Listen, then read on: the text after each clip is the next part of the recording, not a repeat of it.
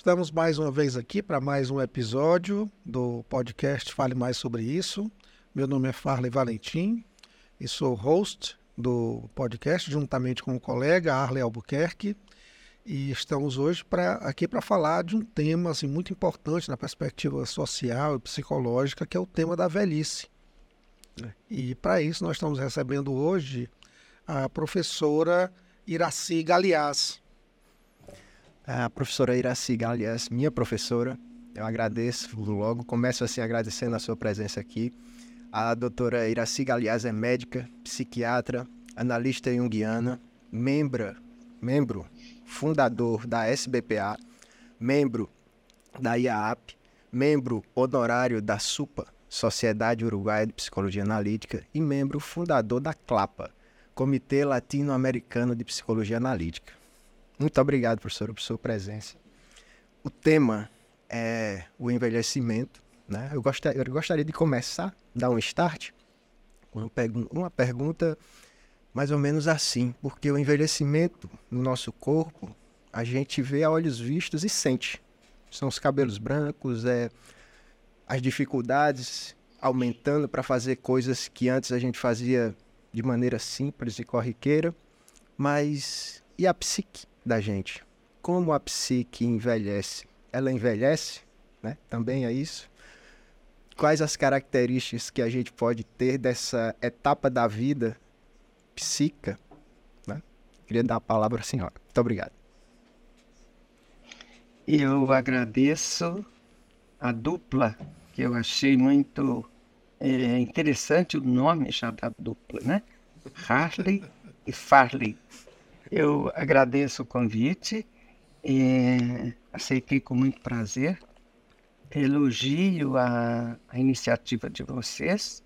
Acho que esses podcasts, pelo menos do que vi, vocês né, abordando fases da vida, é uma coisa bastante interessante, culturalmente interessante e acho, é, como, como devo falar um pouquinho aí da, da, da, fase da velhice, né? A fase onde eu estou, é, acho que é uma coisa, isso que vocês estão fazendo é de uma utilidade e de uma contribuição cultural muito, muito bacana. Parabéns pela iniciativa e muito obrigada pelo, pelo convite. Quanto à sua pergunta, Halle, é bem uma pergunta, eu diria, é, é mais que isso. eu, eu acho que aí depende um pouco de em que autor você se firmar, né? É, eu sou junguiana, nós somos. Nós. E Jung coloca o processo de individuação no que ele chamou a segunda metade da vida, né? Começando na, na metanoia, que acho que a Elopena falou um tanto bem disso. É, então, sim, né? Ele, ele acredita que existem, existam é, fases do desenvolvimento da nossa personalidade é que é, vão acontecer com mais ênfase no que ele chamou a segunda metade da vida, que é envelhecimento, né? Então tem a infância, a adolescência, a vida adulta, a metanoia, que ele chamou, a passagem da vida adulta para, o início do envelhecimento, né? Onde ele coloca na sua teoria do desenvolvimento, a que ele chamou teoria da individuação, ele coloca que é após é a a, a virada, né? Da primeira para a segunda metade da vida, ou seja, com a psique adulta, ela se desenvolveu, aspas, até lá, passando pela infância, passando pela adolescência, chegando à vida adulta, mas que é na segunda metade dessa vida adulta que ocorre o que ele chamou de processo de individuação, ou seja, é com o envelhecimento que eu diria que se acelera a necessidade, aspas, do que ele chamou uh, a teoria da individuação. Ou seja, a gente não é, é somente o que já sabemos da gente. Por exemplo, se perguntar quem eu sou, desculpem, eu vou dar exemplo em mim mesma, é, só porque eu conheço meus dados, fica mais fácil. Né? tá bom. É, quem eu sou? Bom, eu sou isso que, que gentilmente o, o Harley falou, né? Então, eu sou Iraci Galeazzi, eu sou médica, psiquiatra, membro fundador da SBPA, do CLAPA, membro da IAAP, membro da SUPA, tarará, tarará, tarará, meu, meu, meu, meu currículo, parte do meu currículo. Eu, dizia, eu diria também, bom, posso dar meu currículo em outras áreas, né? Eu sou, lamentavelmente, recém-viúva de um, um colega, amigo, companheiro, marido da, da vida inteira, depois de 52 anos de convívio. Estou é, no processo de luto, vocês estão me pegando num, momento de luto, mas vamos lá, acho que é uma fase da vida também importante. É, tive cinco filhos, tenho dez netos, sou junguiana, adoro o que eu faço, tenho 81 anos de idade, trabalho praticamente o dia inteiro, tive que aprender essa tecnologia um pouco, né? Não que tenha ficado expert. Eh, vira e mexe, mexe, vira, preciso da ajuda dos netos para. Ah, me põe no Zoom, encontra aqui o Harley. É, enfim, todas essas ajudas, que felizmente estou cercada delas, né?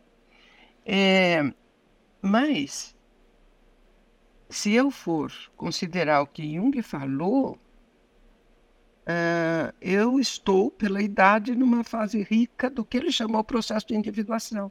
Né? Ele diz: na primeira metade da vida, você faz a sua autoafirmação. Né? Então você nasce, cresce, se perguntar quem que você é. Eu sou filho desse pai, dessa mãe, estudo na escola X, Y, Z. Você cumpre as tarefas, né? Você adolesce, você desidealiza um pouco os pais, sai para o mundo, se torna adulto, é, casa, tem seus filhos, ou seja, ele desenvolve sua profissão, está adquirindo coisas. Ele diz: na segunda metade da vida você tem um, é, uma virada onde a sua libido, que é o nome que ele deu para a energia psíquica, seu interesse, vai ser no que ele chamou sua identidade profunda. Ou seja, a bem da verdade. Então, é, a pergunta é, quem sou eu, ela, ela não é muito correta, né? Quem estou eu?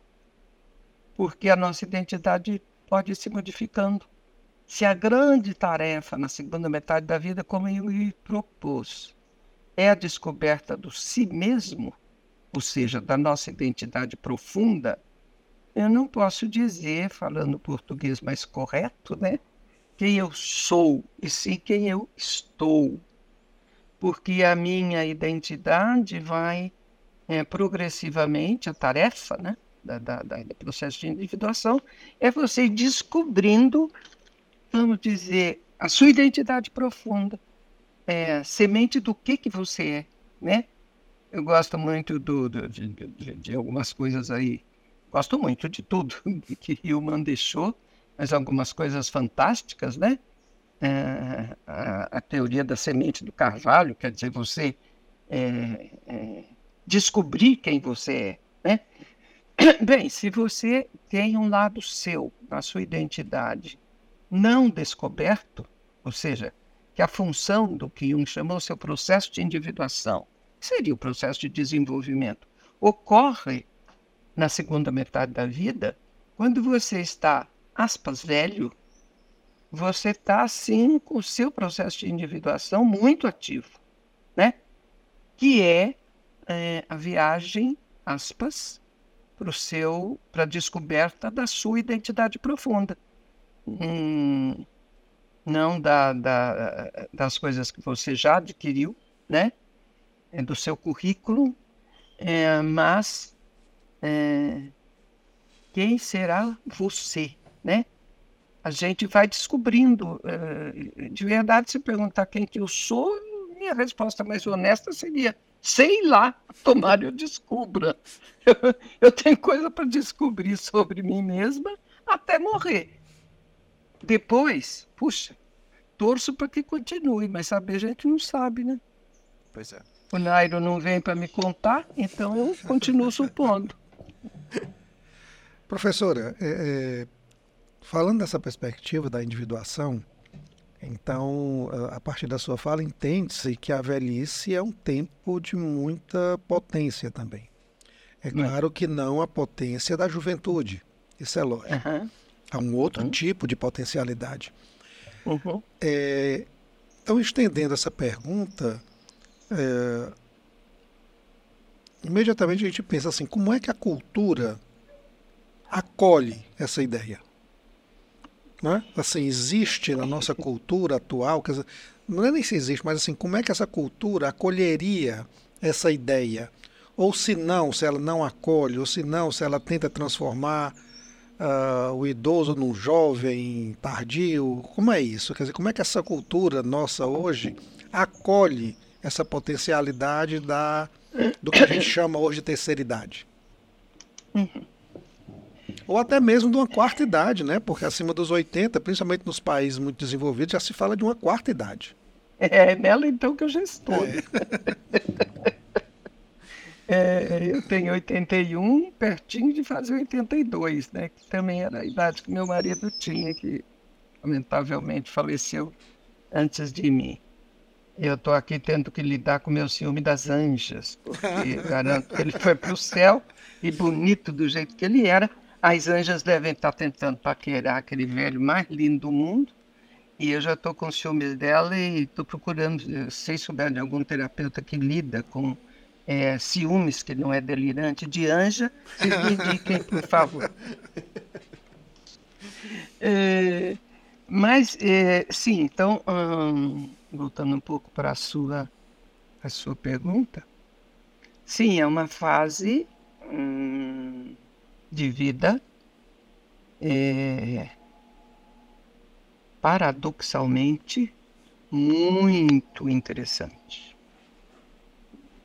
Muito interessante.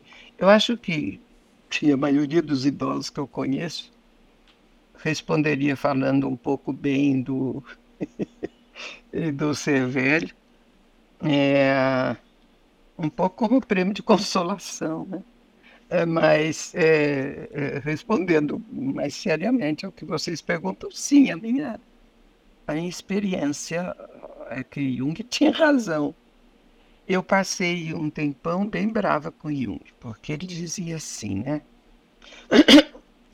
A parte, uma, uma pessoa que foi também membro fundador da SBPA, lamentavelmente é, já morreu, a Meire Rosenblit, éramos muito amigas e ela era médica também é, e foi fundadora também da SPPA.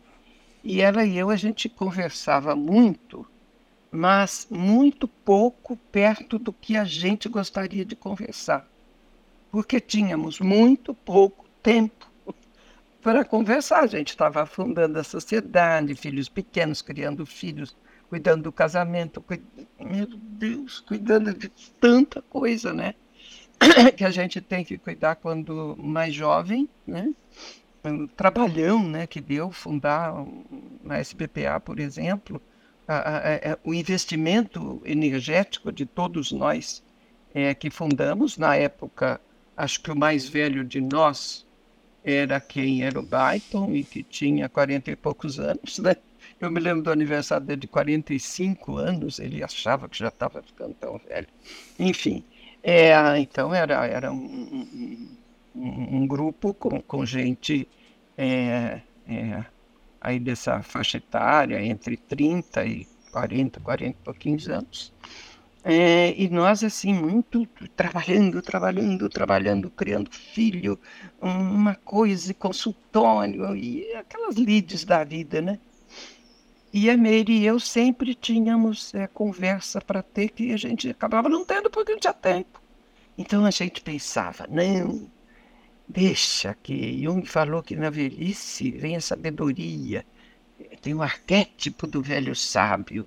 Então a Meire e eu idealizávamos esse arquétipo da velha sábia e, e eu confesso que na minha ingenuidade psíquica eu pensava assim, Meirinha, nós vamos estar com pantufas nos pés, é, sentadas em cadeira de balanço, e com o tempo e a nossa sabedoria, que até lá acho que a gente vai merecer, né? É, nos empenhamos tanto, estudamos tanto, fazemos tanto quando ficar velho, Jung deve continuar tendo razão e dizer que a gente daí pode é, atualizar o arquétipo da velha sábia. E ficamos esperando a tal da velha sábia. Aí eu senti que Jung me traiu, porque a velha veio, mas a sabedoria, a tal da sábia, eu estou esperando até hoje, né? Era uma perspectiva assim ingênua, desejosa de que baixasse assim, um arquétipo da velha sábia e que a gente, junto com ser velha, teria o consolo de ser sábia, né? Eu diria que é, é, Jung me enganou na minha leitura ingênua do que ele falou, né? E talvez o que ele chamou do, da sabedoria ou do arquétipo do velho sábio, como é, como ele denominou, depende muito do que você vai conceituar como sabedoria, né? Eu tenho a impressão que é, se pode haver alguma, alguma sabedoria do teu envelhecimento, é, não chega nenhuma linda velha sábia, linda com seu coque branco, romântica com a cadeira de balanço, pantufa e tempo ah, para você desfrutar trocar por uma perspectiva mais realista, mais humilde, é, que talvez alguma sabedoria venha de você desenvolver a humildade, é, de poder recolher a sombra que você foi deixando pelo caminho de ida, né? No caminho de ida você está com as mãos tão ocupadas para fazer tanta coisa que muita coisa cai, né?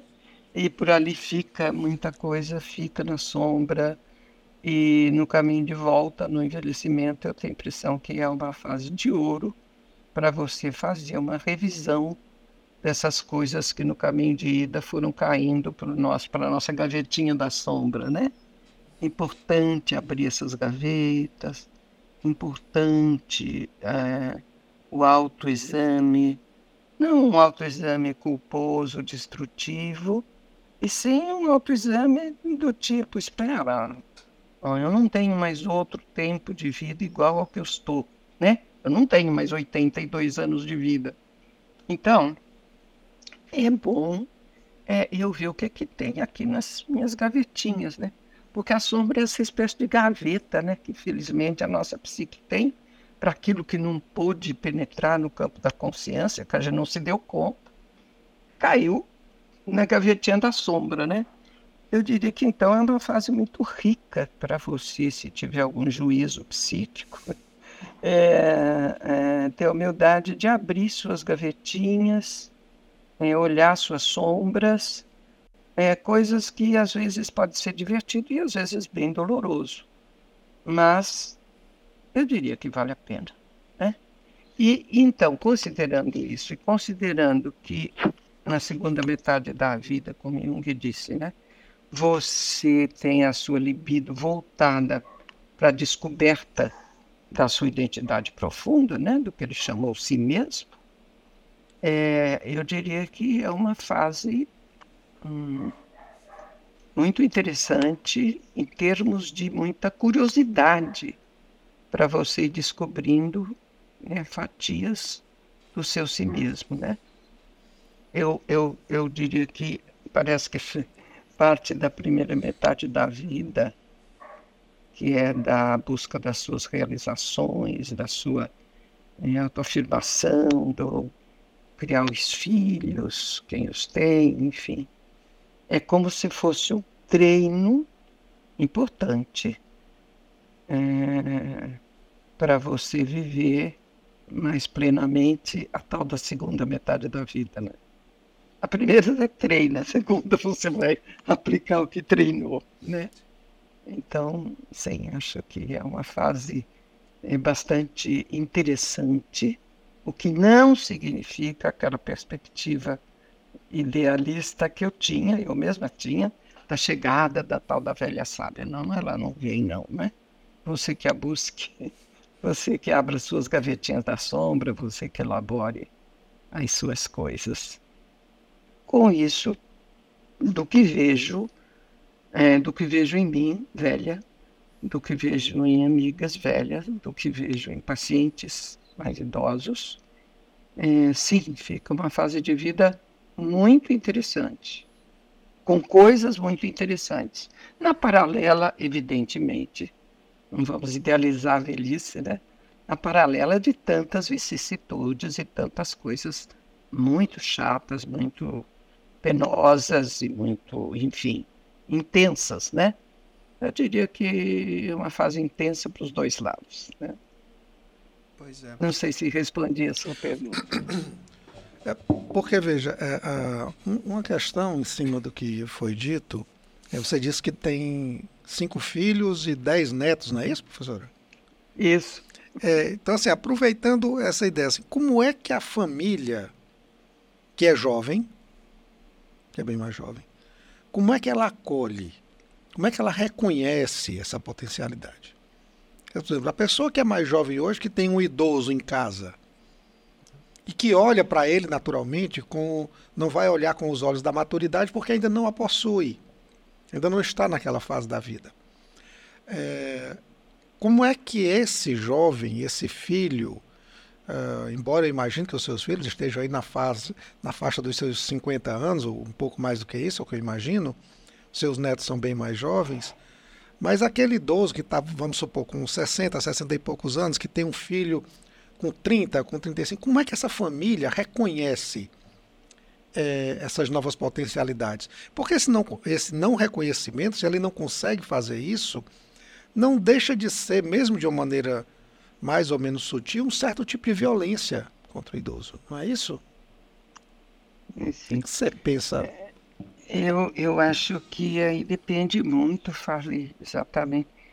É, meus filhos estão na fase de, de, de vida de perto dos 60, mais velha, que é uma menina, né? Para a mãe sempre menina, é dermatologista, minha filha. Perto dos 60 até o mais novo, é, que é advogado, que está com seus 40 e X é, anos, tá? E os meus netos uh, vão de perto de 30, 29 e meio até uh, para baixo 5 anos de idade, né? Então, uma faixa etária bem é, larga, diria tanto de filhos quanto de netos. Não garanto não que não venham mais netos, talvez venham, não sei, não sei. Mas essa sua pergunta, eu acho que vai depender muito da família. É, se eu for. Não sei. Se eu for responder a que eu mais conheço, ou suponho que conheça, que a minha, é, aí eu posso responder como sendo uma pessoa que vocês estão pesquisando, que vocês estão entrevistando, né? Assim, é, na minha família, a gente tem, da vida inteira, um jantar de família, onde as pessoas não são obrigadas a vir aquela chatura, mas é, são convidadas a, né? Cada semestre, cada dois semestres é uma noite da semana, porque é, depende de, de, das atividades de filhos, netos, naquele semestre. No momento, é as terças-feiras, né? É, geralmente vem, vem quem pode, vem quem quer, vem quem. Mas é bem frequentado. É, a vovó de, de esperteza né? é, pede que eles mesmos organizem o menu. Eu tenho uma listinha organizada pelos netos. Tal dia, jantar, sei lá, mexicano, tal dia, japonês, tal dia, chinês, tal dia, espanhol, tal dia, não sei o quê. Então eles escolhem o que, que vai ter é a vovó capricha, eu, eu adoro cozinhar e tem uma cozinheira da vida inteira, excelente. Enfim, é, é, é um dia meio divertido, onde muitas conversas saem. Ou então, assim, eu não, a minha experiência assim é pequena de uh, não conversar com netos, com eu tive a sorte de ter uma família muito amorosa, principalmente nesse momento difícil que eu estou passando, né, de uma viuvez tão recente, é, o carinho e a atenção que eu tenho recebido dos meus filhos, genro, nora, netos, é uma coisa assim hum, muito gratificante, muito gratificante. E não sei, na minha experiência pessoal, é, não ocorre esse desinteresse pelo velho. Eles conversam bastante comigo, tanto a faixa etária dos filhos como dos netos. Eu ouvi de uma netinha com a mais linda, porque a avó que os netos não são lindos, né? É, mas essa é uma garota que está fazendo é, é, na USP o curso, antes chamava Línguas, agora não sei como é que chama, mas é isso que ela está fazendo. Então ela, ela é jovem, né? E ela aconteceu assim. A mamãe dela é psicóloga, os avós maternos são analistas, é, e os avós paternos, nós também. Então, quer dizer, uma menina cercada de psi, né? E ela, então, é, falava comigo, ela é muito introvertida, uma graça, uma graça de menina. E ela dizia, vovó, ah, eu sou tão grata. Eu digo, é mesmo, Pia, o que, que você é grata? Ela disse, a vida, sabe, vó, porque Talvez se eu não fosse neta de quatro analistas, filha analista filha do meu pai, não tivesse essa família que conversa, eu não seria eu, né? Eu achei tão interessante a pergunta dela. Eu digo, como é que você não seria você? Ela disse, não, talvez, talvez eu, eu, eu, eu tal, talvez eu não fosse do jeito que eu sou, do jeito que eu sei que eu sou. achei uma graça, ou seja, acho que ela queria dizer, né, de, de que ela está podendo, enfim, ter um meio onde ela pode é, conversar com os mais velhos e que isso ajuda na descoberta da sua identidade. É assim que eu lia a questão dela, né? Mas acho que é uma grande sorte e eu tenho essa sorte. Claro, acho que depende de investimento da vida toda também, né? Não é que isso cai do céu e ponto. Mas eu tenho essa sorte de interagir bastante com, é, com meus descendentes, né? Eles continuam conversando comigo. Isso é muito bom. Lamentavelmente não é o que eu vejo, não é uma coisa que acontece com muita frequência, né? na nossa cultura. E o que, o que eu acho que às vezes é abusivo para o velho, que eu chamo de abusos amorosos, é o abuso que as gerações mais novas, sejam os filhos, sejam os netos, familiares, sobrinhos. A minha casa é bastante frequentada também por sobrinhos, sobrinhos dos dois lados, do meu lado e do lado do Nairo, é, com quem eu continuo é, já fiquei tanto tempo casado com ele que eu não sei bem que o sobrinho é do lado dele ou do meu, para mim são, são sobrinhos igual, igualmente. E alguns são psi, eles vêm bastante à minha casa, principalmente nessa minha fase de luto, e a gente continua conversando bastante. Então, sim, eu acho que a, é, o diálogo intrafamiliar pode funcionar muito como prevenção do que eu chamo os abusos amorosos. Mas é claro, eu não tenho ingenuidade de achar que. Eu acho que. Eu chamo de abusos amorosos, é, meninos, esse abuso que a pessoa faz amando os seus velhos, mas não percebendo que está abusando deles. Entendeu? Porque existe o abuso ao idoso, vamos dizer, aspas, normal, põe aspas, porque é claro que não acho que seja nenhum abuso, é normal, mas é, que ocorre, mas a pessoa tendo consciência, né? por exemplo, os, os mais jovens da família passando a mão na, na aposentadoria do idoso, ou nas finanças, tirando do idoso o poder, às vezes fazendo absurdos, até internando indevidamente em clínicas. É, é, como é que fala? Tem um termo jurídico aí. Interditando, pra... né? Isso. Interditar. Velho, interditar, interdição, às vezes forçada, com às vezes interesses espúrios. Mas não é desse abuso que eu estou falando, não. Eu, eu, quero falar do abuso que a, que a pessoa comete sem perceber que está abusando. Onde eu acho que a psicologia tem um papel muito grande, né?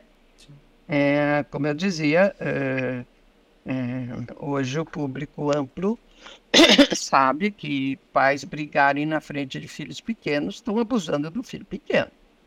Você pode perguntar para as diferentes camadas sociais, as diferentes camadas sociais têm noção disso, de tanto que a psicologia pôs a boca no mundo. Mas, já de como se abusa amorosamente, ou seja, gostando do idoso, se abusa do idoso, sem se ter a consciência disso, a pessoa não sabe mesmo, ela não acha que esteja abusando. E como o exemplo que eu dei, talvez eu esteja repetindo, que eu não sei até que ponto gravou. É, filhos adultos brigarem na frente dos pais velhos. E brigarem por qualquer coisa, divergência de opinião, às vezes por herança, por dinheiro, por quem é que fica com que pedaço da empresa, nas empresas familiares. Não só eles brigam na frente dos seus velhos, sem perceber o quanto estão abusando da psique do velho, como às vezes ainda querem colocar os velhos na função de juízes, é, querendo que os pais ainda discriminem o que fatia fica para cada um, ou seja, essas brigas horríveis por herança, é, por poder, é, por, por, direção de empresas que os velhos tocaram até ali. A hora que os velhos se aposentam, porque estão velhos, ah, aposentam aspas né, de diferentes maneiras, é, a, a guerra dos filhos e o querer que os pais eh, eh, reconheçam que é eu que tenho razão, não, eu que tenho, colocar os pais na posição de juízes e brigar uh, um, na frente dos pais, com o conhecimento dos pais, e pleitear que os pais idosos fiquem do lado de um ou do lado do outro, todos esses são abusos. E abusos que eu chamo abusos amorosos, porque as pessoas não estão se dando conta de que estão abusando dos velhos. E aí que eu chamo a nossa atenção, nós, profissionais, da gente falar mais disso. E parabenizo e elogio vocês, né? Precisamos falar mais sobre isso, que é o nome do podcast de vocês. Muito bem-vindo, acho muito bom mesmo vocês porem o dedo nesses que eu chamo preconceitos culturais. Porque ser velho é novo, né? O aumento da longevidade, é, quer dizer, um velho, hoje, nos dias de hoje, na ativa, é um fenômeno novo. Seguramente nas gerações que me antecederam, na minha família, eu acredito que perto de 82 anos de idade as pessoas já não trabalhavam mais, até onde eu saiba, sei lá, as, a, principalmente as mulheres, né? É, é, é, minhas ancestrais, estar, por exemplo, na ativa feita eu estou, talvez a minha seja a primeira geração, na, na, na minha família, eu digo, mas em muitas, né? Dois fenômenos. Primeiro, antes da minha geração, a geração da, da, da, minha mamãe, raramente uma mulher trabalhava, né? Então tem os dois fenômenos, né? A, a, entrada da mulher no mercado de trabalho, e o que agrava essa percepção, né? Pode você perceber melhor, eu diria, afina essa percepção, é como a coisa de estar velha e ainda nativa, né? Então, assim, a psicologia poder falar mais sobre isso, falar mais como que fatores podem abusar é, do, do, do, envelhecente, é, me parece muito útil, que é o jeito é de aumentar a consciência coletiva uh, sobre como uma cultura tratar bem seus velhos. Né? É um pouco isso que eu acho. Pois é, professora. Acho que isso é muito importante, como a senhora falou, o ponto a gente levar essa sua fala, né, e essa sua experiência para quem está escutando a gente. Eu queria até é, falar que hoje pela manhã, aliás, ontem eu comecei a ler o livro que saiu recentemente do Jung, o Zaratustra de Nietzsche. E logo no comecinho ele fala, tem uma frase que ele diz do Nietzsche que ele fala assim: o com o desapego a gente vê mais longe, a gente vê mais claro, né? E eu me lembrei da nossa conversa que a gente teve há um tempo atrás a respeito do, da importância do desapego nessa idade, né? nessa fase da vida. Eu queria que, se possível, a gente conversasse um pouquinho a respeito disso, assim, trazendo esse tema claro. do desapego claro. e da importância para achar esse eu profundo, como você fala. Então, Uh, acho que esse é um, é um tema assim, bastante importante. Enquanto no que Jung chamou a primeira metade da vida, é importantíssimo o apego, né? É, Bowlby, com sua teoria do apego, um autor tão importante, então você tem que ver o apego narcísico, a constituição é, com base do nosso narcisismo primário, é, tão, tão bem falado, descrito por Freud, a importância do nosso apego à mamãe, ao papai, ou às figuras que, do, dos nossos, que Freud chamou objetos primários, ou seja, das pessoas que nos cuidaram.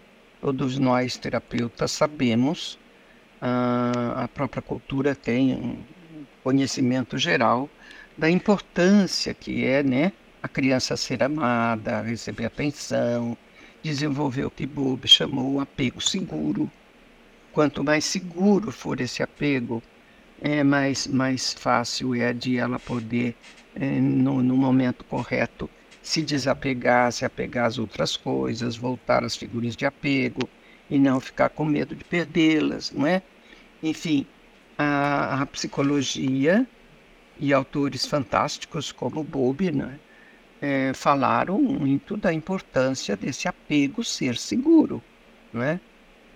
É, eu digo que para a segunda metade da vida, tão importante quanto é o apego seguro, descrito por Bowlby, da primeira metade da vida, é tão importante quanto é importante o desapego seguro. É, é impossível a gente se apegar às novas coisas se não se desapegou das antigas. Eu, eu gosto de usar, é meu estilo, é, é, exemplos muito corriqueiros, é, para, enfim, para explicitar meu pensamento vai ao supermercado, volta, vai descarregar o carro. Você vai entrar, geralmente pela porta da cozinha, é, com pacote. Se você tiver com um pacote de farinha numa mão, um pacote de batata na outra mão, pacote com as duas mãos ocupadas, tem jeito de você pegar outra coisa? Não. Não, não. não tem. O que, que você precisa fazer para pegar outra coisa? Soltar alguma coisa soltar. Ou seja, você tem que se desapegar do que está na tua mão para se apegar a outra coisa. Com as mãos ocupadas, né? Você não tem como se apegar às outras coisas. Eu digo que esse deixar as mãos livres é o desapego da segunda metade da vida. Para você poder se apegar a quê? Mais diretamente a tal da busca do si mesmo que Jung descreveu. Né? Exemplo, se na segunda metade da vida, vamos pegar esse papel que a gente estava falando agora há pouco, papel de vovó, um papel altamente sedutor. Vocês são jovens, Mas, gente, é muito gostoso ter netinhos, ainda mais netinhos fofos, feitos que eu tenho. É, eles continuam fofos, eles vão, né, como eu já disse, de 5 a 30 anos de idade e são todos fofos. Todos, não tem nenhum que não seja fofo. É, e não para uma vovó, é, dificilmente um neto não é fofo, mas frequente é que eles sejam, né? A nossa visão colore nossos netos, nossa prole, de qualidades que nem todos reconhecem, mas a gente sabe que tem. É, então é um, é um papel muito gostoso, muito gostoso. Claro, realizações à parte, traz preocupações. Se o neto está passando por um problema, você fica de ponta cabeça como avó, você torce, você tenta ajudar, você, enfim. É, é nas, nas famílias onde os avós são mais próximos dos netos, né? Que acho que é o mais frequente na nossa cultura, né? Cultura norte-americana, por exemplo, já tem um, do que eu vejo uma, uma forma um pouco diferente de se apegar à prole, mas a gente é muito apegado. Né? É, eu digo que se na segunda metade da vida você fica muito apegado às coisas da primeira metade da vida, você não tem mãos livres, igual o pacote do supermercado, para pegar outra coisa. E a outra coisa é o tal do si mesmo. Como é que eu vou descobrir o que será que a Iraci, nesses 82 anos de vida, que será que ela queria, quer, deseja, aspira e que não foi possível ainda atender e que seria possível se eu fosse é, escutá-la mais. Uma maneira aí de dar, é, é, né? Se eu fizer uma imaginação ativa, se eu fizer é, que projetos, que coisas estão me vindo em a cabeça. Vou pegar uma coisa simples, é, ou simplificando coisas que não são assim tão simples, né? se eu estou muito apegada a netos, e olha que não me falta numericamente netos, como eu posso me dedicar, por exemplo, a esse projeto fantástico de vocês? Como eu posso aceitar uma entrevista se eu estiver muito ocupada com netos? Hoje mesmo eu tinha alguns convites para estar com netos. Eu confesso que teve uns momentinhos que eu xinguei eu mesmo. Por que, que eu fui me comprometer com esse projeto? Então, meus netos lá no sítio, outro, mãe, você não quer vir passar esse fim de semana em Brasília? O João está com saudade de você. Ou, mãe,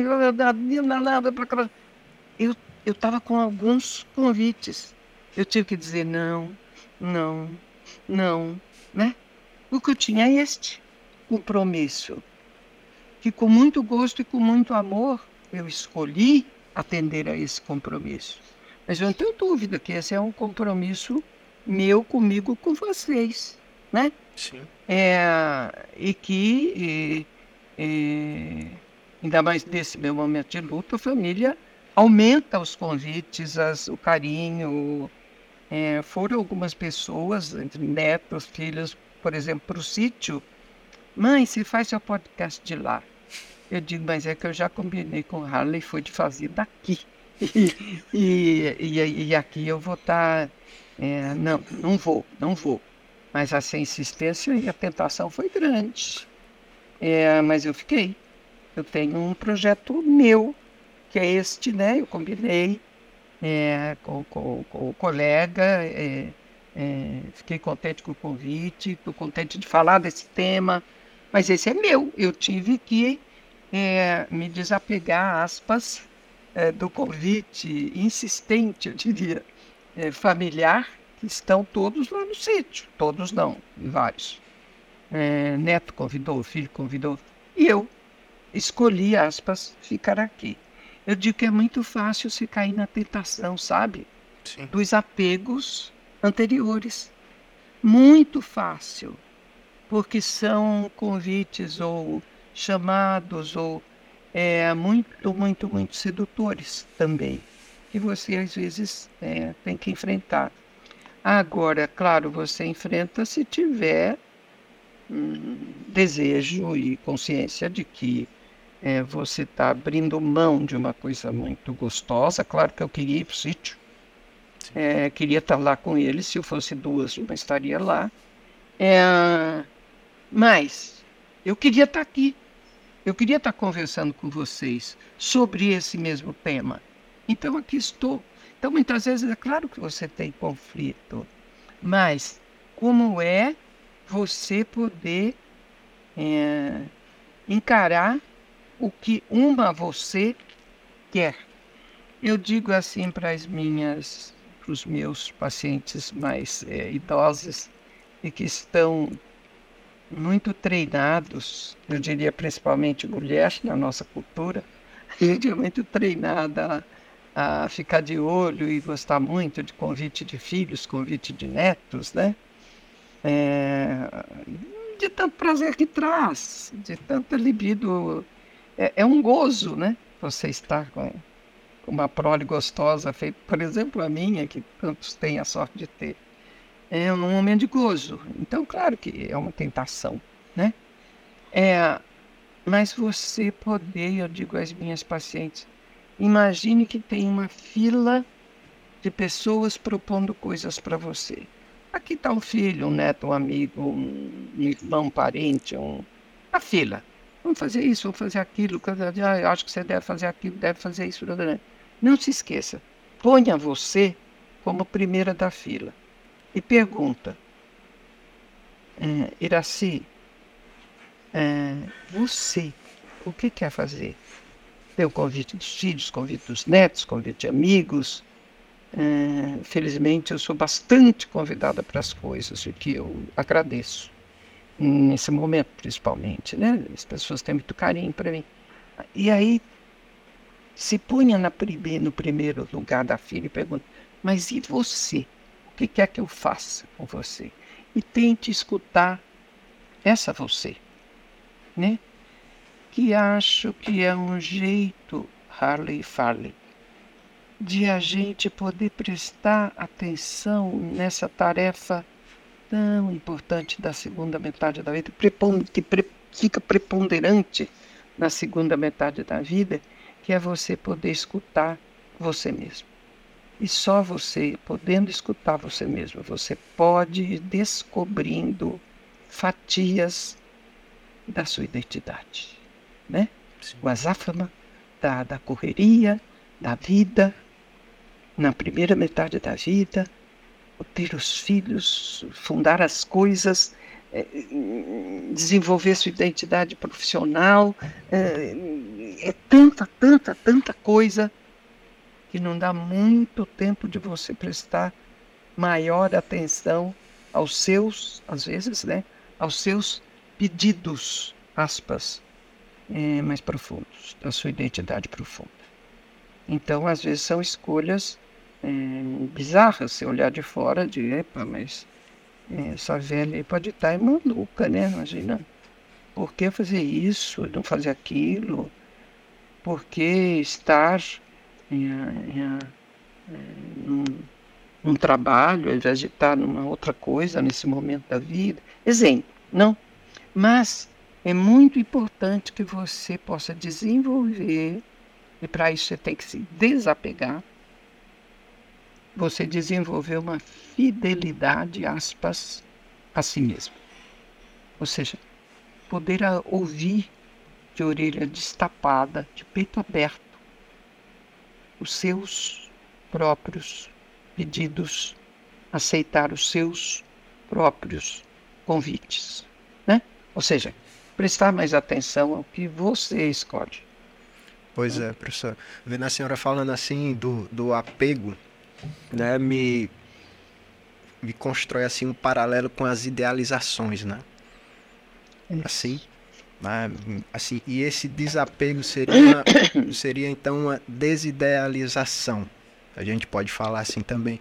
E enquanto você falava, me veio a ideia de que como é difícil também resistir à idealização do outro, né?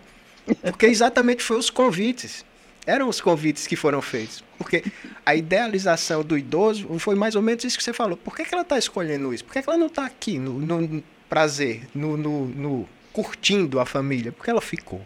Né?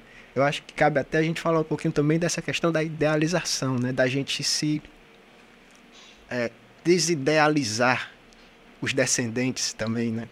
E promover, eu acho que talvez até com isso, a transmitir que isso é possível para eles, para quando eles cheguem na idade né, que a gente está atravessando. Um modelo também que você deixa.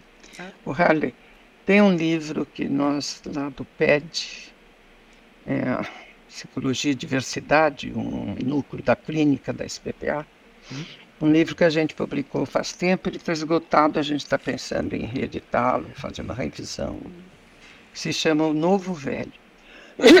Lá eu tenho um capítulo escrito que eu chamei naquela época de Desenvolvimento Progressivo na Maturidade. E eu descrevo, você falou idealização, acho um tema bem importante, eu descrevo o que eu chamei de desidealização cruzada é, como uma etapa importantíssima do desenvolvimento, aspas, na nossa, na, na nossa velhice, no processo do envelhecer. Porque assim, a gente sabe a importância da idealização né, que a criança faz dos pais, um processo fundamental para o desenvolvimento da identidade dela, né? É, ela é, vê projetar aspas os arquétipos, o poder do, dos arquétipos nos pais ou nas figuras de apego, com que ela se sente protegida, né? Ela está nas mãos de deuses e deusas e não de humanos. Ela, ela idealiza os pais e essa idealização é feita é, é, é, é um mecanismo arquetípico, né? É, ver a mãe, o pai, é, não como mãe e pai humanos falíveis, e sim como o arquétipo da grande mãe ou o arquétipo do pai, né? como deuses poderosíssimos. Quanto mais ela puder fazer isso, mais é, garantido está seu desenvolvimento. E que chega na adolescência, ela tem que começar a desidealizar. Né? É, esses pais, é muito importante que isso ocorra para que ela é, é, ele, o adolescente busque é, sua autoafirmação, é, não, já não tão dependente é, de papai e mamãe, né? É, a libido exogâmica, que até ali predominou a endogâmica, um grupo familiar, a libido endogâmica, que a liga a, a, aos pais, aos seus cuidadores primários, na adolescência precisa que venha um movimento de exogamia dessa energia, dessa libido, para ela procurar fora do esquema familiar, né? É, Nairo chamava isso de adolescência familiar, é para ela poder ir para o mundo. Agora, eu digo que é que nem um parto, né? É, o movimento do, do filho de desidealização dos pais é, é que nem um parto. Se no parto só o bebê quiser nascer e a mamãe não quiser que ele nasça, aspas, só eu tenho que ir para cesárea, não quero, não quero reduzir cesárea a isso, mas, digamos, é, é um movimento duplo. Tanto o feto quer sair, quer nascer, como a mamãe que é que lhe nasça. Tem um nome em obstetrícia, é, que são movimentos expulsivos. Os últimos, as últimas contrações é, no parto da, da, do útero materno chama contração do período expulsivo. Ela tem que, hum, sabe aquilo? Faça força, comprida e baixa, Dona Maria, que o parceiro diz para a mulher, ela tem que fazer uma força que, que dói, por isso que tem anestesia, é para o bebê nascer. Ou seja, para nascer, tem que ter quem queira sair, quem queira empurrar, né? É um movimento uh, sincronizado. Eu, eu digo que eh, na nossa psique é o mesmo para os pais serem desidealizados, eles têm também que desidealizar o filho. É o que eu chamo lá nesse capítulo do livro, é do Novo Velho, é desidealização, é o processo de desidealização cruzada. Ou seja, e você pega isso para nascer, isso para adolescer, isso com o filho adulto. Quer dizer, para o filho adulto poder ter vida própria e manter, ok, uma convivência né, amorosa, reconhecida com os seus pais, mas vida própria é necessário é, que os pais também desidealizem os filhos. Não é só os filhos desidealizarem os pais, mas os pais desidealizarem os filhos. Harley, eu acho que depende muito disso o apego barra desapego saudável. Aqueles papéis que os filhos projetaram nos pais, de pais, para eles desidealizarem os pais, eles têm que recolher os filhos para si mesmos, os papéis de pais, e passarem a ser pai e mãe de si mesmo. Não é assim? Sim. E o velho? Os papéis de filho que ele depositou nos filhos e nos netos, para ele poder se voltar para si, ele tem que recolher para si os papéis de filho relacionados aos arquétipos parentais que ele projetou nos filhos e nos netos. Muitas vezes você vai ver, principalmente em mulher, eu vejo uma vovó completamente esquecida de si, grudada nos netos. Porque não desidealizou, ou seja, não recolheu para si os papéis de filho. Ou seja, eu diria que a primeira metade da vida é tão rica, é, parece que é um grande aprendizado é, de como se apegar, de como cuidar de filhos, de netos, de aluno, de é um aprendizado, um treino para você daí na segunda metade da vida poder recolher isso e cuidar de si mesmo ouvir a si mesmo. Ah, porque o nosso si mesmo aí somente vai poder ser cuidado por nós mesmos, né? Você não tem jeito de pôr babá. Para cuidar de filho, é, ajuda. Você contrata babá, você está muito ocupada, você está isso. Contrata enfim, as vovós ajudam, eu, eu tive muita ajuda com essa filharada e nunca parei de trabalhar, né? Eu comecei a ter filhos durante o curso de medicina, tive três durante a faculdade, nunca parei. Os outros dois depois de formada, também troquei de marido. E, me separei, me casei novamente. Nairo eh, foi meu segundo marido. E, e continuei trabalhando. Mas, enfim, era uma divisão danada, porque dar atenção, amamentar, é, essas coisas todas que a gente com 20 e poucos anos faz, não sabe nem como, mas faz, né? Não perdi ano na faculdade, não. É, foi acontecendo, vai acontecendo. Na segunda metade da vida, você tem muito o que recolher, né? o que repensar, o que refazer, muitos projetos, eh, outros que não deu tempo, não tinha tempo hábil de realizá-los, né? Eu, eu diria que parece que é a primeira metade da vida, esse cuida-cuida do outro, é um treino, é você aprender a, a depois cuidar a, da coisa muito mais complexa e mais difícil que é cuidar de si mesmo.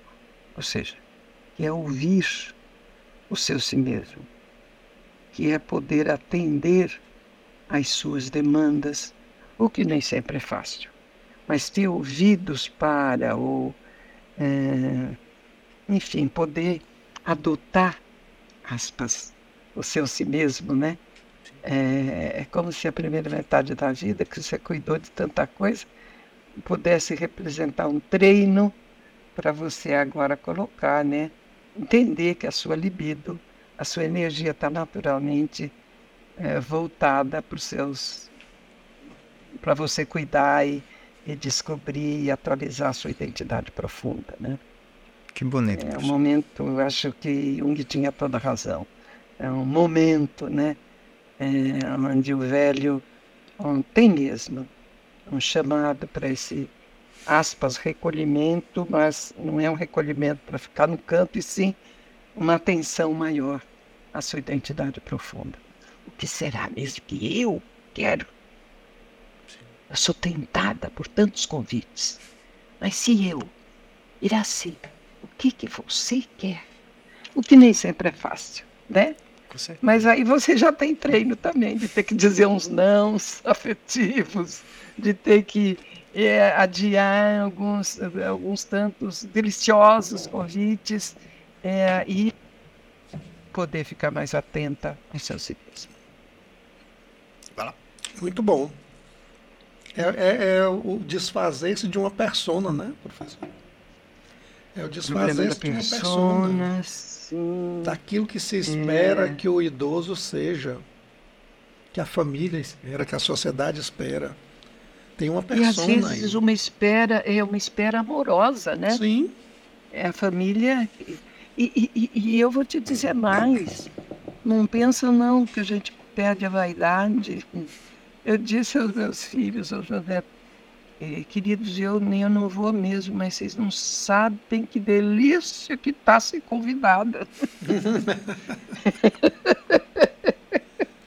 Você pode manter o charme. É gostoso, não deve ser muito gostoso. Eu não tenho essa experiência, família grande, né? Muitos amigos. Ah, eu tenho mais a experiência de, de, de, de dizer, não, pera um pouquinho, esse vamos fazer amanhã, esse é por sorte, por sorte. É, mas é, é, não deve ser nada gostoso é, ficar no ostracismo. E acho que esse é um medo que o envelhecente tem, com razão. Sabe, a Séries tem um grupo, faz tempo que ela tem lá na sociedade, e de vez em quando ela convida pessoas para dar aula. Não sei se você já teve oportunidade de ver alguma. Hum. É muito interessante. Faz tempo que a gente tinha combinado, o marido dela é professor na GV, gosto muito dele, o, Sérgio. É, é, e ele queria falar do etarismo, uma vez no grupo das séries, antes da pandemia ainda. Depois veio a pandemia, isso foi postergado. E eu, e eu disse, mas o que Sérgio que você vai falar? Você, jantando o dia na casa deles, o que, que você vai falar do, do etarismo, né? Ele disse, não, eu vou falar, vai ser muito interessante mesmo, não perca, não perca. É, ele, ele vai falar do etarismo e do preconceito dessa coisa de ter que aposentar, né? Um professor com 70 anos era, agora 70 não sei o quê, enfim, um etarismo que ele se baseia em que no, na escravatura, como é que você fazia para comprar um escravo? Um escravo mais velho não adiantava, né? Ninguém queria, ninguém comprava, porque dependia da força física. Então, assim, um escravo que tivesse de 40 anos para mais, perdia muito valor, né? Então, o etarismo é que ele diz que a gente ainda tem um modelo é, desses é, para descartar professor em universidade. Chega na idade descarta como se fosse escravos, quando não, né? Porque às vezes é na hora da aposentadoria da compulsória que o professor está mais profundo, criativo, coisa que eu acho que ele tem toda razão. E aí eu estava falando, e aí a Sérgio me convidou, então eu vou falar junto com o Sérgio, hum. não sei quando, aí numa aula, é os contras é, da não aposentadoria, porque é, o velho não se aposenta, fica mais difícil ainda a desidealização cruzada, quer dizer, ele ser desidealizado pela sua prole, pelos filhos, pelos netos, né? Porque é um velho que está ainda na ativa, que ainda produz, que ainda ganha dinheiro, que ainda não está carta fora do baralho, que ainda está tá bem no mercado, né? que é procurado, que e eu digo que eu queria falar e vou falar, né? Dos riscos disso. Os riscos de você não se aposentar. Que é o risco de se manter idealizado é, para o seu entorno, né? Para a sua família, e aí podem não enxergar que você está envelhecendo, porque não é porque você está nativo que você não está envelhecendo. Sua energia tem que ser mais cuidada, você não tem a mesma vitalidade de antes. Você tem que aprender a se pôr na cama, a tomar água. Enfim, são cuidados, porque o seu físico está léguas de ser o físico de 40 anos de idade, né? Sim. O físico que eu tinha quando fundamos a sociedade, aquela correria, aquilo. Ou de fazer faculdade, ter filho, cuidar, amamentar e não perder ano, e funda a sociedade, vai, vai, ajuda a fundar o Uruguai, e faz, e dá Chile. Não tenho? Claro que não tenho. E é importante você poder reconhecer que não tem. Agora, se você não se aposenta de jeito nenhum, né? É, é, se você fica porque você ainda tem o que dar, ou pode tem o que compartilhar, é, pode ajudar com a sua experiência, enfim, falando de coisas, isso. Por um lado é legal, né? Nós, se temos uma profissão que a gente pode se aposentar muito mais tarde, né? Se não depende de esforço físico, e ela, enfim, é, mas, por outro lado, corre o risco de se manter idealizado né? É, pela, pela prole, pela, pelos descendentes, pelos amigos, e, portanto, mais sujeito ao que eu chamo dos abusos amorosos. Né? É, você pode, até por performar, ficar um candidato também mais forte a ser solicitado, a ser exigido a se exigir o maior perigo, mais do que a sua força é, física é, lhe garante, né? Sim. Então, assim, parece que a primeira metade da vida é um treino intensivo, muito rico, de cuidar do outro, que você aprende para na segunda metade da vida se auto-aplicar, né? É muito mais fácil cuidar do outro do que cuidar de si mesmo, né? Pois é. Então, parece que a tarefa da, da, da, da velhice mais preciosa é você poder aprender ou desenvolver e aprendendo a cuidar de si mesmo. E cuidar de si mesmo não é só cuidar do seu físico, dos seus limites, das suas limitações, dos seus lutos, é. que são muitos né, no envelhecimento, mas cuidar de si mesmo. Né? Tem muita coisa que você tem que se desapegar para ter mãos livres para se apegar a tantas outras e a tal da descoberta de si mesmo. Professora, a senhora tocou num ponto que vem tocando desde o início da conversa e é um ponto que eu acho importante a gente falar aqui, pelo menos um pouco, que é a questão do luto, né? Nessa fase da vida, eu queria aqui me lembrar de uma aula que o professor Nairo nos deu, em que ele fez uma metáfora do luto com a cicatriz, né? Com aquela coisa que é o corte que demora, que tem os processos biológicos para cicatrização, mas que a pele da cicatriz é a pele mais forte que o corpo humano produz. Né? Isso eu vou carregar pro resto da vida. Esse exemplo que ele deu. Né? E eu queria, que também já está uhum. chegando, a nossa conversa aqui, eu acho que duraria um dia fácil, né? Mas enfim, que a senhora pudesse nos falar um pouco disso, dessa questão do luto nessa fase da vida, que é, eu acredito Sim. que seja uma vivência, é, vou dizer normal, né? Mas assim, é complicado também, né? É.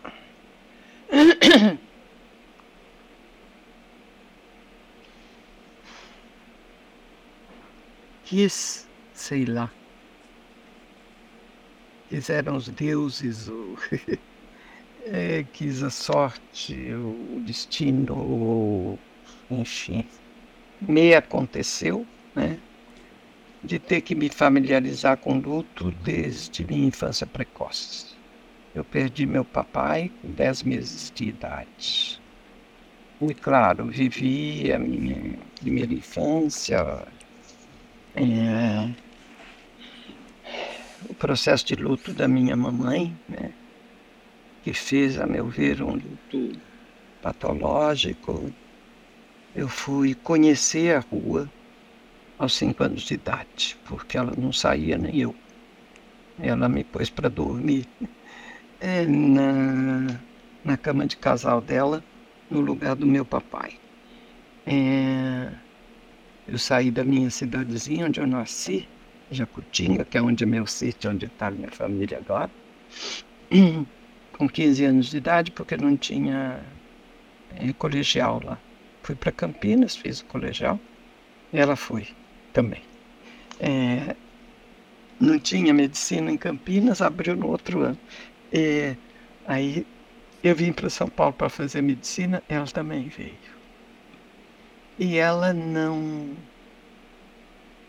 não aceitava ter o quarto dela e o meu, nunca aceitou. Ela me pôs para dormir na cama de casal com ela no lugar do meu pai, de onde eu só conseguia aspas, sair é, quando me casei, a primeira vez. Eu já estava na faculdade. É, tadinha, tal o luto patológico que a pobre fez porque ficou viúva aos 35, 36 anos de idade. Meu pai, com 37, infartou e no prazo de uma hora morreu, do nada.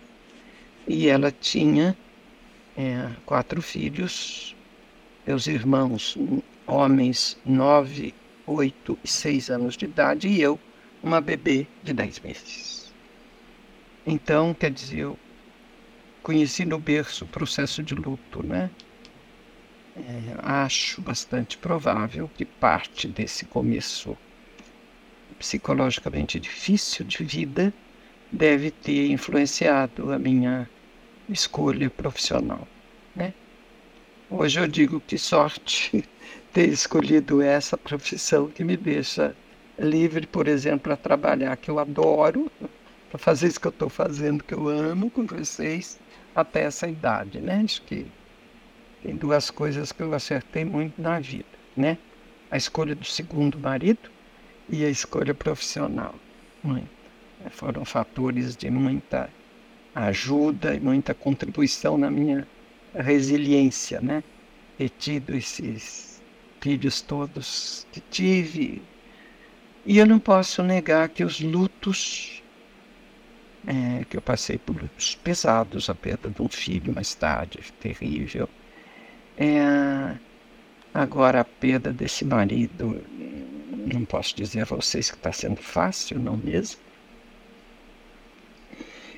Mas eu estou aqui e creio que é, a capacidade de enfrentamento é uma coisa que foi sendo desenvolvida nos lutos pregressos, né? Eu acho que a nossa psique, ela tem... É, a capacidade de se autocurar. É como o processo de cicatrização que o Nairo se referiu, que é um conceito que ele e eu desenvolvemos juntos conversando sobre essas questões. Eu acho que quando Jung descreveu o arquétipo do herói, eu acho que ele descreveu uma instância na nossa psique, que é uma espécie de reserva energética que nos serve, que vem à tona nos nossos momentos mais difíceis. É, eu comparo um pouco a um investimento seu na área financeira, né, sua caderneta de poupança, de alguma maneira, que na hora do aperto você pode recorrer a ela ou na hora que vai dar um passo não habitual, você recorre ao seu investimento, né? Você vai comprar um apartamento, você vai, você vai dar um passo que não é um passo que você dá todo dia, você, vai, você pode recorrer aos seus investimentos. E é perigosíssimo se você confundir o estar usando um dinheiro acumulado, né, investido, a sua caderneta de poupança, com sua conta corrente, porque você pode se atrapalhar muitíssimo se você continuar usando aquela energia plus, né? Acho que essa energia plus é o que me chamou é, o arquétipo do herói, né? Então, eu acho que o processo de luto e no envelhecimento são vários, né? Muitas perdas, é, se perde a sua juventude, é, seu corpo é, se modifica, é, sua agilidade vai para as cucuias, sua visão fica embaçada, nem sempre sua audição é a mesma, é, seu equilíbrio é, seus órgãos, a presteza do, do, dos seus mecanismos adaptativos, é, tudo vai é, fenecendo. Você tem muitas é, perdas, não é? Então você tem muitos lutos. Agora, nós temos é, energia psíquica, nós temos uma psique que está preparada para lidar com os nossos lutos, que funciona como essa espécie de caderneta de poupança, que eu acho que é o que Jung chamou o arquétipo do herói, né? Então, quando você está num processo de luto, o Harley, como me perguntou, como nós dizia, o arquétipo do herói é como se ele tivesse essa função de cicatrizar nossas feridas e nos tornar mesmo mais fortes, é, como são as cicatrizes, né? A cicatriz pode não ficar bonita, mas aquela pele, aquela neopele, né? aquele neoepitélio, é, seguramente ele é mais resistente do que sua é, pele normal. Eu diria que é o que em psicologia se chama resiliência. Né? Você passar por um trauma, por um fato que poderia funcionar como traumático, tanto pode te causar um quadro de estresse pós-traumático, que eu fiquei devendo essa aula para sua turma. Estão me convidando para repor, quem sabe a gente combina.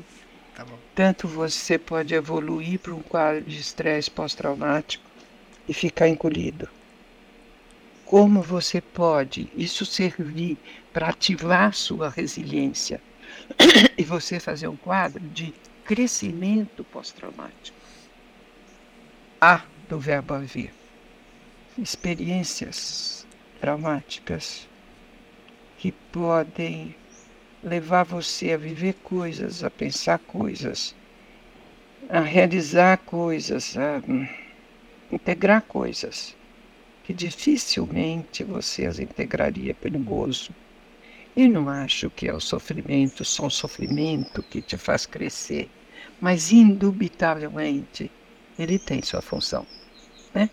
Ele tem sua função porque ele ativou o arquétipo do herói.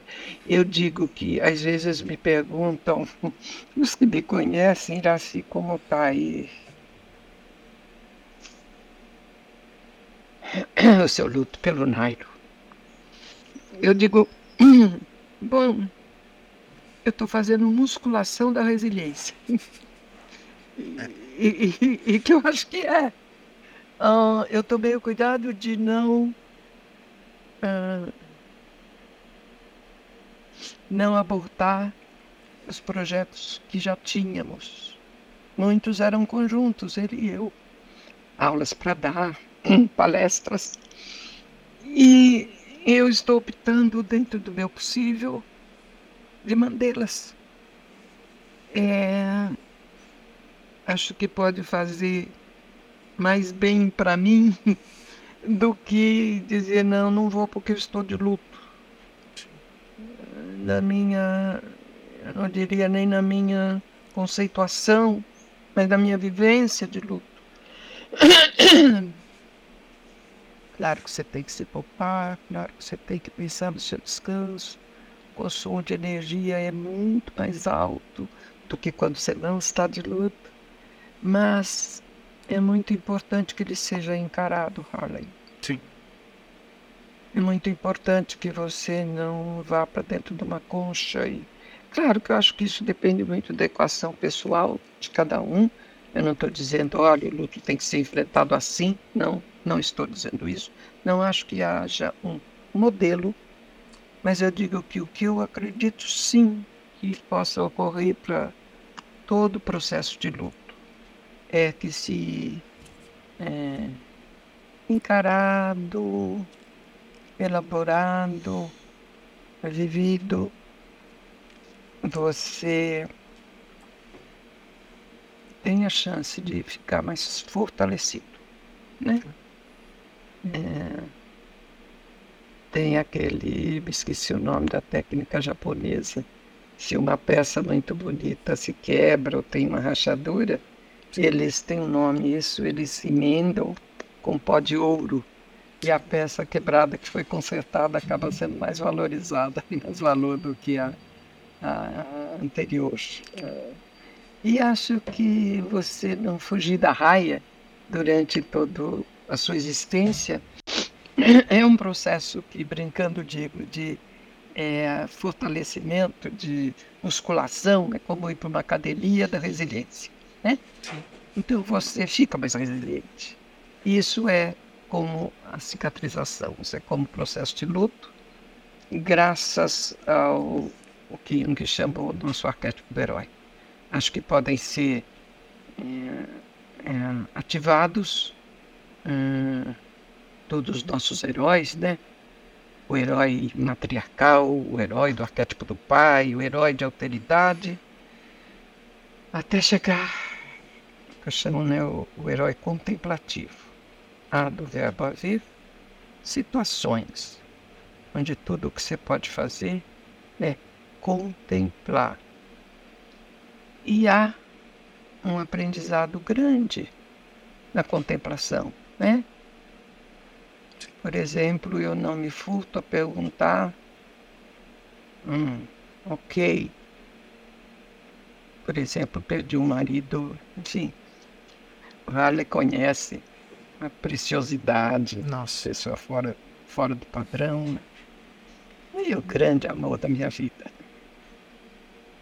Está sendo fácil? Não. Não, não está. Mas é, o ser humano é dotado de um instrumental psíquico para enfrentar esses enormes desafios. Sim, eu acho que é isso que Jung chamou o arquétipo do herói. E que nos leva, no fim das contas, a um que eu chamo herói contemplativo, né? onde existem situações que o que você pode fazer é de fato é contemplar, né? É, não adianta você não tem com quem brigar, com quem lutar, é, o que, que eu vou fazer para mudar essa situação, mas tem muito o que fazer sim, você pode contemplar. Contemplar, que também é uma tarefa de herói, acho que é perceber parte disso, para mim, meu gosto, é perceber que, ora, se eu não sou mais pintada que ninguém, e ninguém é mais pintado que ninguém, se isso pode acontecer para outras pessoas, por que não pode acontecer comigo? Claro que pode. Claro que pode e acontece, ou seja, você volta a estar num lugar, aspas, humano e protegido de estar num grupo de pertença, né? Sim. É contemplar que nós, espécie humana, um, se temos a noção da finitude da vida, dessa vida como a gente a conhece aqui, ou seja, temos a consciência da morte, temos sim que aprender que nossos queridos podem morrer. E que morre querido de todo mundo, porque você só é mais uma criatura nessa espécie, né? Você é igual a todo mundo.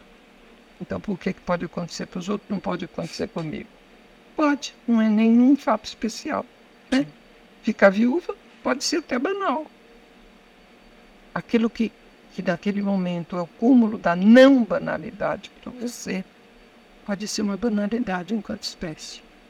Afinal de contas, ficar viúva aos 81 anos de idade, putz, é natural. Né? Tem uma dimensão que é natural. Agora, ela é tão natural quanto dolorosa. Sim. Contemplar é poder olhar os dois lados e acho que ter uma atitude de ver e se perguntar o que, que eu posso aprender com essa nova experiência tão dolorosa. Né? Tá bom. Que a gente aprende com o gozo e aprende com o sofrimento. Professora, maravilha. A gente já passou foi muito do nosso tempo aqui. o, o, o, mas a conversa eu acho que iria bem mais bem longe. mais longe. O, o Fales tem sempre uma pergunta que ele faz no final, né? Deixa ele fazer aqui. A gente brinca aqui, é, professora, assim, sobre o que é que nós deveríamos ter perguntado e que não perguntamos. Quer dizer, o que é que faltou, que, que ponto nós deveríamos ter abordado, ou poderíamos ter abordado. É claro que são muitos, mas tem alguma coisa especial que nós deveríamos ter tocado e que acabamos esquecendo? Não sei. É, eu sei ah, o que eu gostaria de tocar, que vocês não perguntaram. Sim. Não sei se vocês que esqueceram eu que quero. e o que eu quero é, é perguntar para vocês hum, e dizer o que me parece ser, mas eu quero ouvir de vocês.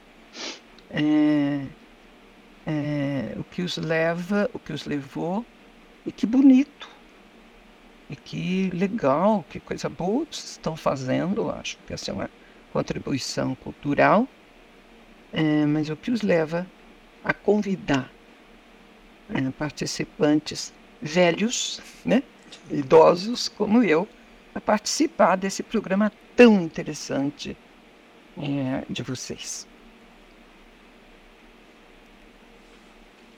Que grande pergunta. Fale aí, depois eu falo.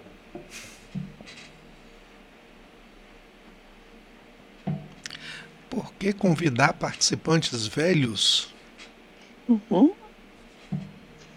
A imagem que ficou para nós quando nós montamos né, o, o, o, corpo de pessoas que a gente pretendia convidar, uh, sempre o que pesou foi a experiência e também, uh, como para cada pessoa estava cogitado um tema, uh, o que do que a gente conhecia de cada um dos, dos palestrantes, é, da relação daquela pessoa com aquele tema. Uhum. Não somente uma relação profissional, né? porque nesse campo, uh, a relação com os temas, pelo menos para alguns dos palestrantes isso é bem claro, nunca é uma questão somente profissional, de estudo uhum. teórico.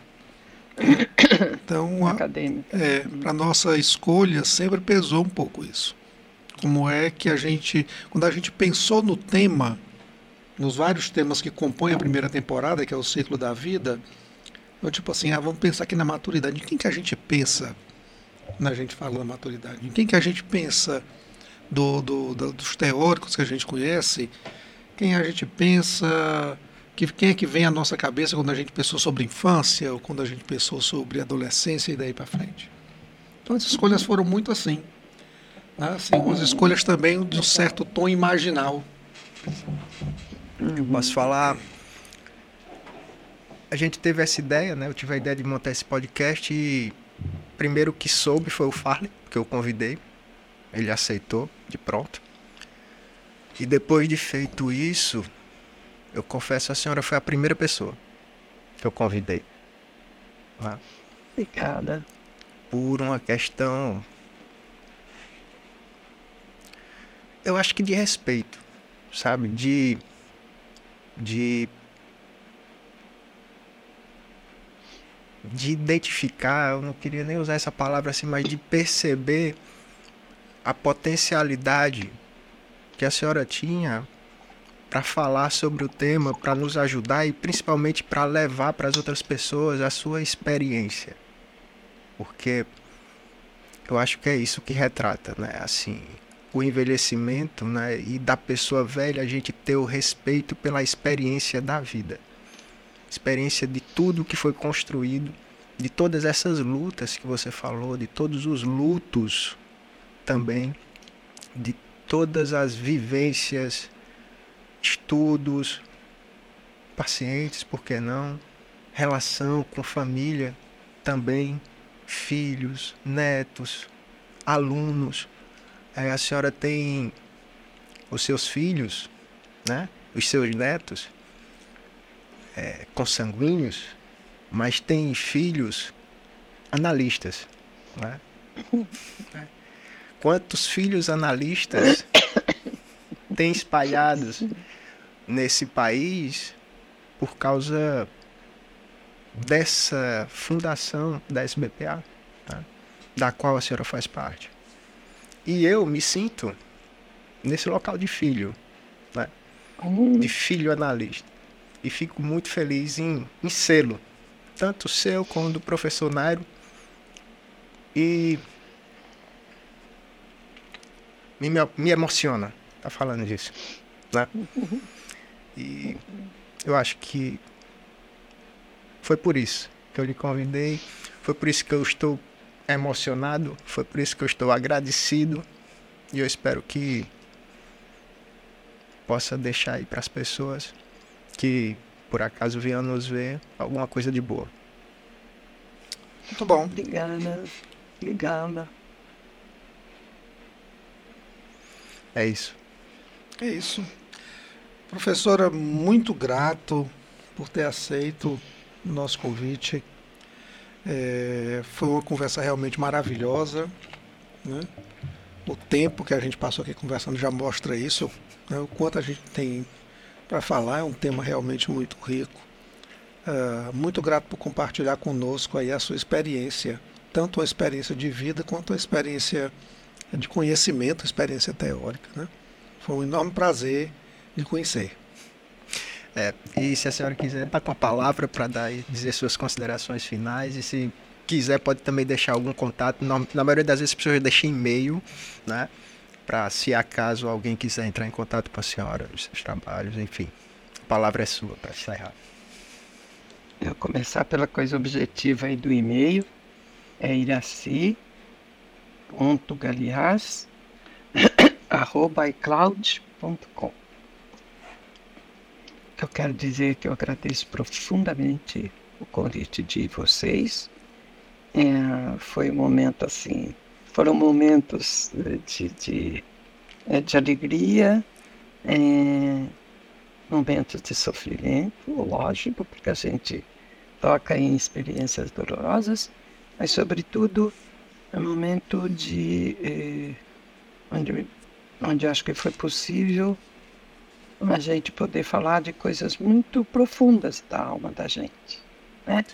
Eu quero agradecer, cumprimentá-los por esse trabalho, agradecer a vocês pelo, pelo convite e agradecer pela menção afetiva hum, que simbolicamente esteja na dimensão que for, essa nossa conversa chegue como uma homenagem ao Nairo, que foi aqui tão lindamente citado por vocês. Que a alma dele receba nosso afeto. Muito obrigada, meninos, de coração. Nós aqui agradecemos. Né? Exatamente. Obrigado, professora. Foi um prazer. Obrigada. Tchau, tchau. Tchau, tchau. tchau.